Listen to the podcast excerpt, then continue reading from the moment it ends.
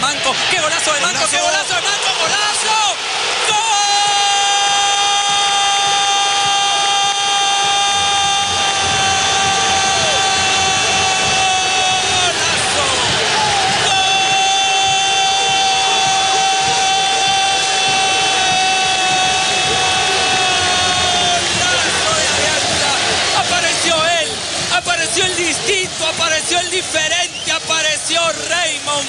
Para decirnos que ha marcado su primer gol en primera división.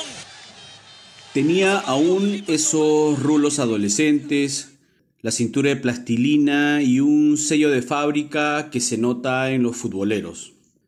Piernas de alicate.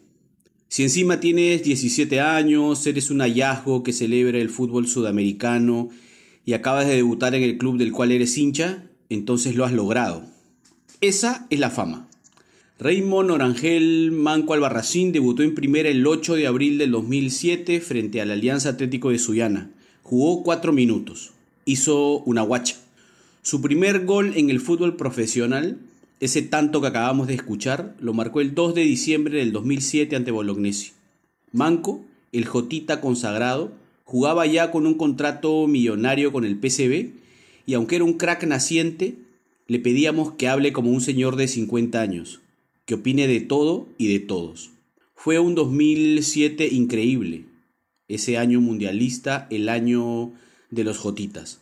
¿Dónde están hoy los jóvenes seleccionados sub-17 que nos devolvieron la fe? Mi nombre es Miguel Villegas y con Miguel Roca les presentamos el último episodio de la primera temporada de Jugamos como nunca. El Comercio Podcast presenta Jugamos como nunca, el nuevo podcast de historias deportivas de El Comercio. Lima é a base desse time do Peru. Tem dois, quatro, seis jogadores entre os 20 selecionados. E olha o Peru chegando, grande finta. Pintou primeiro, bola rolada.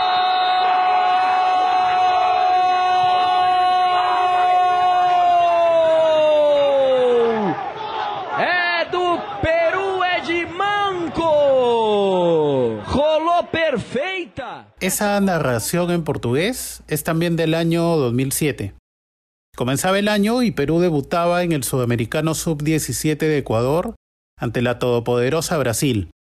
No solo campeona del mundo cinco veces a nivel mayores, sino también campeona juvenil en múltiples ocasiones y sobre todo ganadora de sudamericanos. Si Brasil es una potencia a nivel mundial, lo es más en Sudamérica.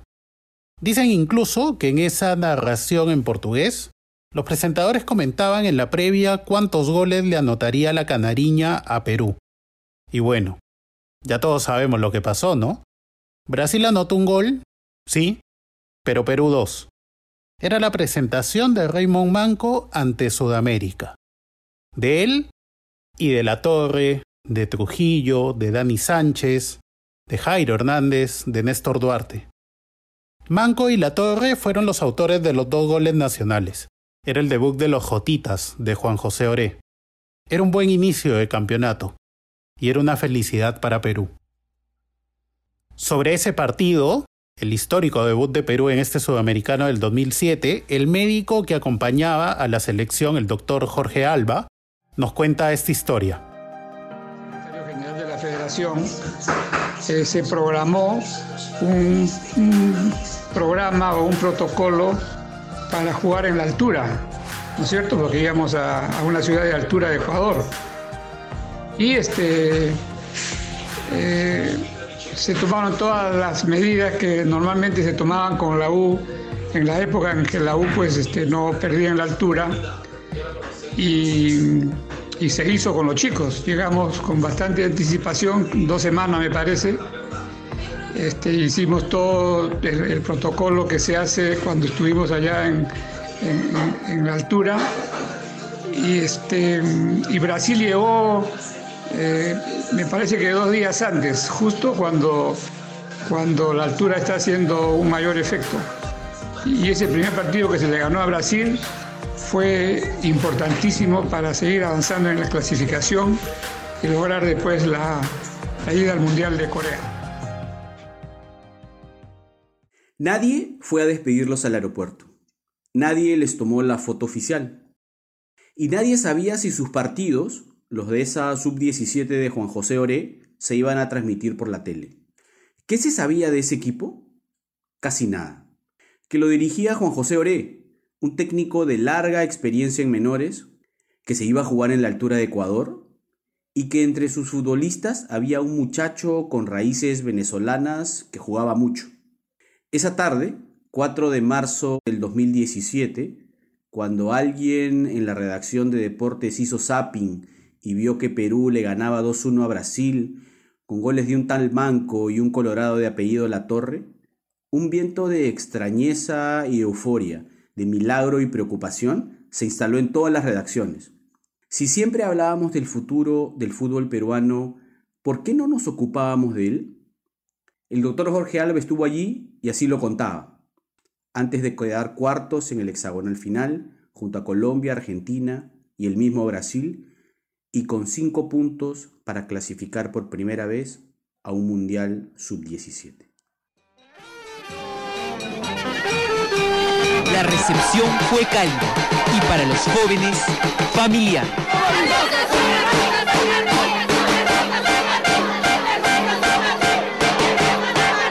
Pero eso no es todo. El equipo de fútbol sub-17 nos ha dado un motivo extra de festejo. Raymond Manco ha sido considerado la estrella del torneo. Aquel muchacho peruano ha logrado algo inusual, ser el mejor en dos selecciones de fútbol. Hace algunos años, Manco jugó por Venezuela, lugar donde creció de niño. Pero ahora, cumplido su sueño de jugar por la selección del lugar donde nació, fue elegido el mejor. En un país acostumbrado a los pocos éxitos deportivos, al menos por esos tiempos, esta selección era una luz de esperanza. Era una semilla para el futuro. Una alegría extendida por unos meses hasta el Mundial. Eran las entrevistas en la tele, los reconocimientos del gobierno de turno y el clamor popular. Chicas diciendo los nombres de los jóvenes jugadores de Perú por todos lados enamoradas en algunos casos incluso, que hacían de todo para obtener ya sea una foto, un autógrafo, un saludo o lo que fuese de sus ídolos. No eran músicos ni nada, pero eran estrellas juveniles. No importa lo que hicieran, ellos eran estrellas. ¿Cuánto afecta o beneficia esto en la cabeza? Aquí arriba. Te puede catapultar, te puede hundir, ¿Cómo es? Tú no lo quieres decir, pero el trato que recibían ellos de todo el país era de rockstar, de un grupo de geniecillos que eran muy capos con la pelota, que aparecían en todos los diarios, que firmaban autógrafos en cada esquina y que sobre todo eran lo más parecido a unos padres de la patria. Te voy a contar algo. En aquel tiempo, el viejo Raymond Manco tenía 17 años y aceptó disfrazarse de rey del mundo. Sí, así como escuchas. Eran los días post-sudamericano sub-17 y la joyita de los jotitas aceptó posar para un diario de Lima con una corona de papel metálico y un cetro de tubo de plástico que se compra en una ferretería. Esa foto fue la metáfora de su vida. El chico que deslumbra y se deja deslumbrar. La vida de los jotitas bautizados así como herencia de la chapa de su padre, el técnico JJ Oré, había cambiado. Casi todos tenían contrato con una marca deportiva. Casi todos habían debutado en sus clubes de primera y casi todos, después de ganar algunas monedas, ahora ganaban en dólares. Eran además y sin duda la esperanza de la patria. Una patria que además veía la clasificación a un mundial en cassettes de VHS, los viejos videos de España 82. Yo lo confieso, varios periodistas que los seguíamos en esos meses, veíamos en Manco, en Gary Correa y en algún otro al sucesor de Cubillas, al heredero de Uribe, casi como salvadores. Guillermo Oshiro, periodista de DT en esos años, fue al Mundial de Corea como enviado especial del comercio y recuerda lo difícil que era sentar a Manco frente a la laptop para que escriba esta suerte de carta a los hinchas de Perú desde la lejana Corea. Yo tuve la misión de, marcarlo tipo Reina Maradona porque él escribía una columna para el comercio y había que perseguirlo. ¿no? En las charlas que siempre he tenido con él, que siempre tuve con él, me, me preguntaba mucho sobre las cosas que pasaban en el Perú, me preguntaban si estaban si los estaban siguiendo en el Mundial, qué opinaban de su juego, si él estaba jugando bien, qué estaba haciendo mal. Era un tipo que tenía mucho, mucha autocrítica, ¿no? Además era un chico muy alegre, muy divertido y sí se tenía una confianza terrible, ¿no? Yo, yo lo sentía que él estaba totalmente seguro del potencial que tenía en sus pies, ¿no? Sabía lo que, le esperaba un gran futuro, sabía que los clubes extranjeros iban a, a buscarlo y, eso te das cuenta porque yo lo veía muy cómodo en la cancha, te das cuenta que, que él estaba contento, eran las épocas en donde yo creo que él lo único que le interesaba era jugar al fútbol. Para que te des cuenta un poco este, cómo pudo sentirse de estrella que estando eh, allá en, Corea, eh, una vez los llevan a los chicos a un centro comercial para para que se distraiga, para que vean cosas, ¿no? Eh, y había un grupo de escolares coreanos, ahí te das cuenta por el uniforme, ¿no? Eh, y, tenían encartes del Mundial en las manos, unos encartes con las caritas de los jugadores de, todos los equipos. Y para curiosidad, bueno, en su coreano, pues, ¿no? Este, siempre buscaban a Manco, era en realidad el único jugador peruano que buscaban era Manco, era, digamos, el más conocido. Entonces, te imaginas para un chico de 17 años, vas al otro lado del mundo y chicos que no saben ni hablar castellano y te buscan para un autógrafo, una foto, ya es, es este, digamos, es una idea de, del nivel de conocimiento que tenían de él, ¿no? Ah, eh, él, yo creo que él llegó a Corea como estrella, él se sintió estrella y yo creo que también se marchó como una estrella, ¿no? La Copa del Mundo Sub-17 de Corea quiso que nos encontremos en el primer partido con el anfitrión, y Perú estuvo a la altura. Venció 1-0 a Corea del Sur con gol de Alonso Basalar, sí, el hijo de Juan Carlos, luego empató con Togo y finalmente le ganó 2-0 a Costa Rica. Con esto logró acabar como primera del grupo A, una cosa totalmente inusual. ¿no? Para estos tiempos e incluso hasta el presente, quedar primeros en un grupo de un mundial. Imagínate. El sorteo determinó que nuestro rival en octavos de final fuera Tayikistán. Un rival del que, valgan verdades, no se sabía casi nada. El partido acabó con un 1-1, en el que Manco anotó su primer gol en la Copa del Mundo. Sobre ese partido, una lluvia casi casi torrencial no permitía que se juegue bien.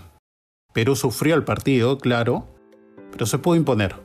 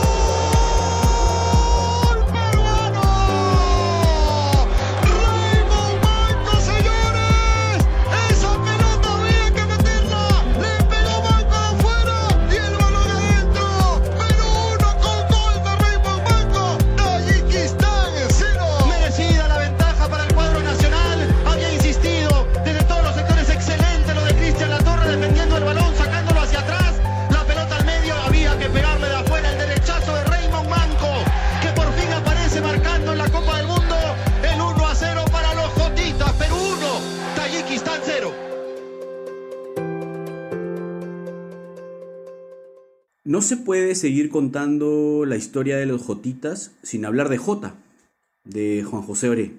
Hace poco, en un programa del cable, les preguntaron a algunos de ellos cómo miraban a su técnico. Un padre, dijo Cuto Ceballos. Un renegón, lo llamó Gary Correa. Muy disciplinado, definió Talara Trujillo. El más inteligente, dijo Manco, la estrella. Las veces que yo he conversado con algunos de ellos, Todos entienden a Oré como un entrenador lo suficientemente retador como para no decirles nunca misión cumplida. Y mira que tenía motivos, tú lo acabas de comentar. En la primera fase del Mundial de Corea, Perú clasificó primero con 7 puntos. El equipo chico, el desconocido, casi el debutante en campeonatos mundiales de menores, de pronto era el favorito. Y en octavos elimina a Tayikistán. En cuartos eso sí nos tocó gana, que suele ser una potencia, y con ese 2 a 0 nos quitó la ilusión. ¿Un mail, un teléfono? Sí, siempre te dejan un mail, un teléfono, pero... Habrás llamado para agradecer, ¿no? No, la verdad que soy medio, medio tímido soy. ¿Eres tímido? Sí, más o menos. No se nota en la cancha. En la cancha en nadie la cancha es tímido. Nadie, nadie, es tímido. Claro, claro.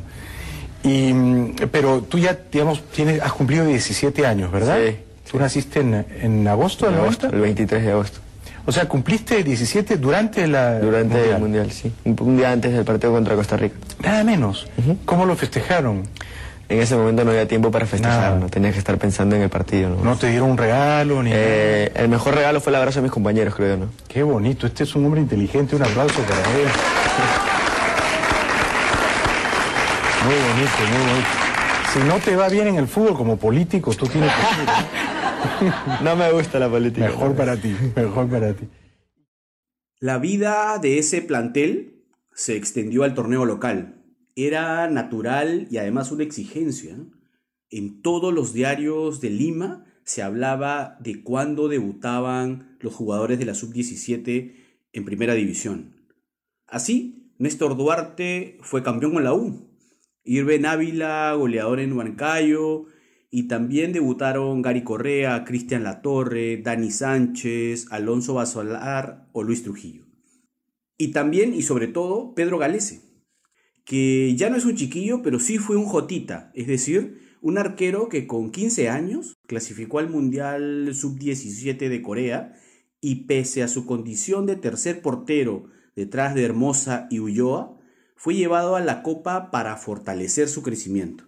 Así lo veía Oré, que lo conocía del desaparecido Club Real y había detectado en él una cara virtud, su inteligente perfil bajo. De aquella generación, Galese repitió la hazaña y fue titular con Perú en la clasificación a Rusia 2018. Este plantel de Perú era muy interesante. Hace poco conversaba con Juan José Ore y me contaba cómo separaba el equipo y las variantes que podía generar, algo que podrán ver pronto en el comercio. Adelanto, nada más. Pero habían jugadores muy interesantes. Desde el Cuto Ceballos, desde la Chola Salazar, Jairo Hernández, que era un back central muy interesante. Tanto es así que este plantel era muy rico que dos jugadores de esa generación no llegaron a estar en la nómina final para el sudamericano. Y estos dos jugadores fueron al Mundial, lo jugaron, fueron titulares. Yoshimar Yotun y Luis Advíncula integraron en algún momento este equipo, pero no llegaron a estar en el sudamericano. De hecho, tampoco estuvieron en el Mundial. La idea con este plantel luego de la clasificación era la esperanza que ellos generaban.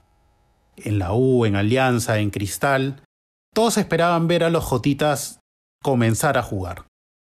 O de repente esperar esta propuesta del extranjero que siempre se da luego de un torneo sudamericano en el que consigues una destacada actuación. Más allá de rumores, más allá de falsas noticias o de cosas que finalmente nunca sucedieron, el único que sí salió al extranjero fue Raymond Manco. Manco era la buena noticia dentro de todo esto. Jugó el Mundial, fue la figura primero del sudamericano, jugó el Mundial, fue la figura de Perú en el Mundial Sub-17 de Corea, y el PSV Eindhoven de Holanda, de Países Bajos, ahora, lo contrató. Un equipo, por decirlo menos, formador. Un tal Ronaldo campeón del mundo con Brasil, se formó allí. Me parece que no había sido un mal partido del Maza, pero el cambio, aquí está el reboot, el debut de Raymond Manco, el peruano. Más que ser un cambio de hombre por hombre, tiene que ser un hombre de ofensiva y por fin hace su debut el peruano Raymond Manco, que su primer pelota aquí la baja. Va a sacar el centro, centro al área, buen centro, remate de cabeza, gol.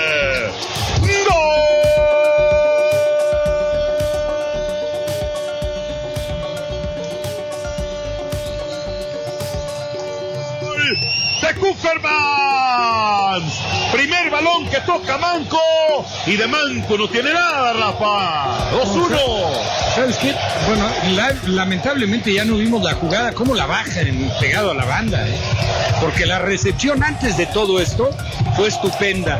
Después no abusa en el recorrido, no da tiempo de que los defensores del Jerenben se, se, se acomoden él de donde tiene la pelota, él ve el arribo de Coverman, pone la pelota ahí y luego como la mete Coverman, ¿no? El remate sin ninguna oportunidad a Stipe y los mete de lleno en el partido, ¿no? Sí, cuando parecía todo perdido, cuando no había recursos, cuando no había un centro bueno. Raymond Manco, que de Manco no tiene nada. Se sacó un formidable servicio de pierna derecha. Así que amigos peruanos que en partidos anteriores solicitaban, pedían, querían informes.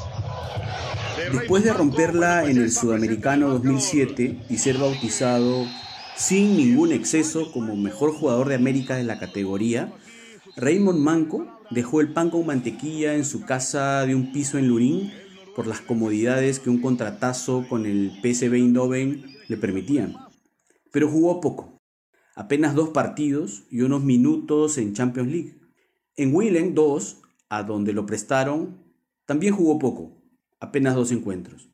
Pasó casi tres años en Europa tratando de resistir al frío, la soledad y los duros entrenamientos, es decir, tratando de ser cada vez un mejor profesional. Cuando regresó, ya con 19 años, seguía siendo el mismo flaquito con piernas de alambre de su época de sub-17 y volvía a Laurich por una revancha. La tienen que sacar. Buena salida de Laurich. A buscar llegó Ascoy. Ascoy con la pelota. Encaró Ascoy. Pasó Ascoy. Pelota al medio. Siciliano. Manco, manco, manco. Gol.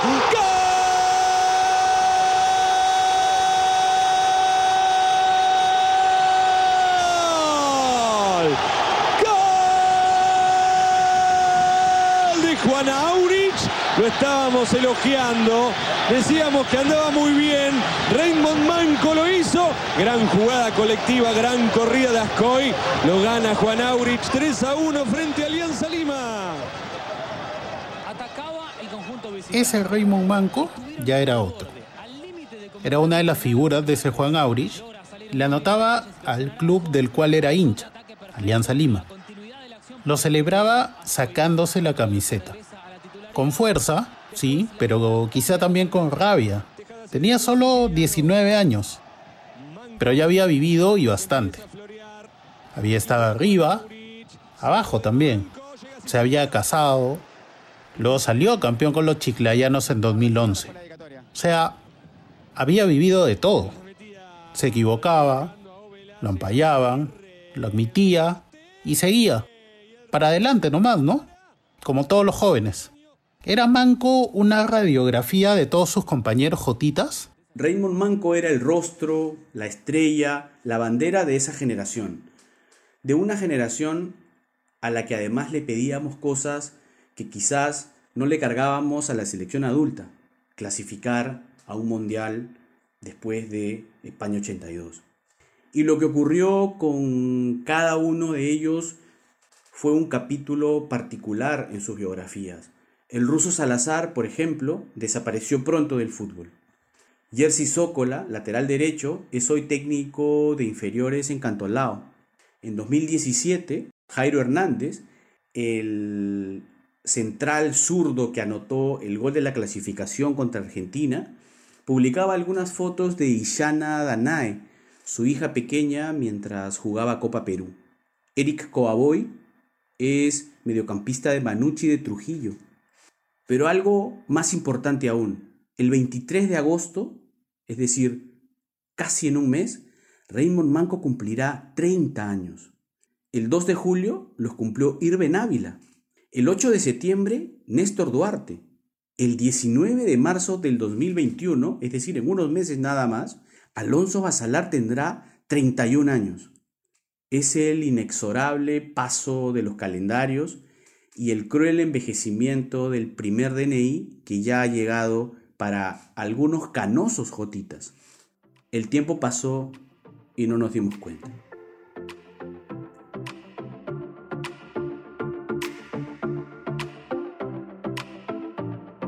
En los pies de Duarte, la estrella 26. Un defensor hizo el gol en los 120. Otro defensor quiere en los penales. Y va Duarte, Duarte, Duarte. ¡Gol! ¡Gol!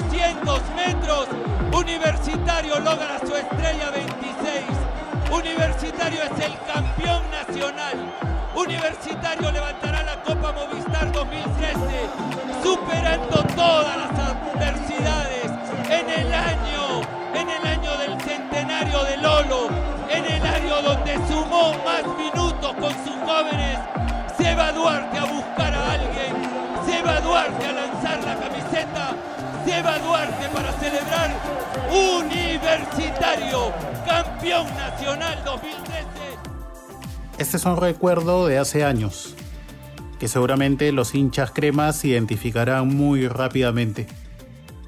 Diciembre del 2013 y la U salía campeón en Huancayo, luego de imponerse por penales ante Real Garcilaso de Cusco, hoy Cusco FC. Néstor Duarte, el capitán de los Jotitas, fue el encargado de anotar ese último penal. Con esto, darle la estrella 26 a Universitario de Deportes. ¿Cómo es, no? Han pasado casi siete años de ese momento. Y allí se fue quizá la última alegría de esa generación. Hoy, como ya lo acaba de mencionar Miguel, ya todos bordean los 30 años. Varios de ellos han desaparecido del fútbol de primera. Y de hecho, cuando JJ Oré, el entrenador que los clasificó al Mundial, habla sobre cómo fue ese equipo, sobre qué pasó con ellos y la actualidad de varios de estos chicos. JJ opina esto. Yo lo sé, ¿no? Eh, eh, yo en su momento lo, he dicho en muchas oportunidades de que eh, la culpa es ahí de los clubes, ¿no? Porque estos chicos cuando llegaron después de, de, de este mundial eran chicos de 17 años, ¿no? Y entonces como 17 años son jóvenes todavía que hay que seguirlo este, entrenando, hay que seguirlo aconsejándolo, hay que seguirle este, guiando de la mejor manera, ¿no es cierto? Eh, no puedes tratarlo tú como si fueran profesionales, ¿no? Eh, yo me acuerdo que en ese torneo este, debutaron, si no me equivoco, como 18 chicos, ¿no? Pero era quizás por la novedad de los clubes, ponerlo, mira, va a debutar, pero no, no, no, no lo, ¿qué te digo? no lo siguieron después, ¿no? Porque jugaban bien, porque los chicos cuando jugaron en su momento jugaron bien, no es que, no, esto pasó nada, ¿no? Porque si tú lo ves en el Mundial, sabían al protagonista, o sea, jugaron bien, pero después ya, ya lo sacaban, jugaban un partido, ya era jugaba un, uno mayor o jugaba un extranjero y, y, el chico se fue quedando ahí y culpa de ellos también, yo decía yo, por no eh, revelarse en el buen sentido de la palabra, a, a, a, si yo no juego acá me voy a otro club o entreno mejor para, porque, para jugar de titular, porque yo, yo vengo... Claro, como Iben la U lo, contrató y él lo pensó bien, dijo, no, acá de repente no va a jugar, me fui a Huancayo, tres años de goleador, el Cholito titular, y entonces fue otro, ¿no?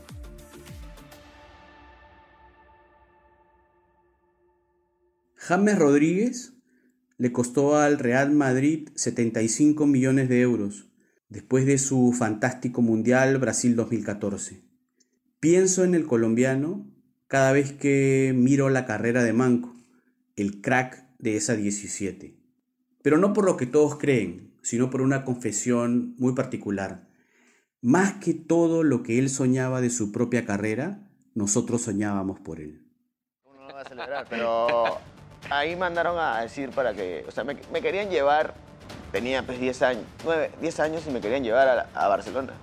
Pero bueno, Kiko que pensó que él estaba quería llevar a Ronaldo, a Cristiano, no sé, me pidió uf, Kiko Mandriotti y ya, pues no, eso quedó ahí. Pero, eh, y después cuando me dicen lo del Real Madrid, yo dije, vamos para allá, pues no, o sea. Tu revancha. Pero bueno, después ya en ese tiempo me hicieron ver la cosa, no, que mira, que PSV te conviene. Porque esa era la idea, pues no, llegar a PSV y de ahí irte para otro equipo, ¿no? O sea, que a ti te ha querido el Barcelona y el Real Madrid. El Barcelona de niño, pues no. Claro, El igual, pero no, sigue siendo Sí. parte de tu, de tu vida futbolística. Sí, no, yo cuando, cuando me retire del fútbol le voy a pedir las propuestas que tuve a Raúl, al menos para enmarcarlas. ¿no? Algo tiene que dar. Claro. Por acá, en este salón, tenemos todas las propuestas.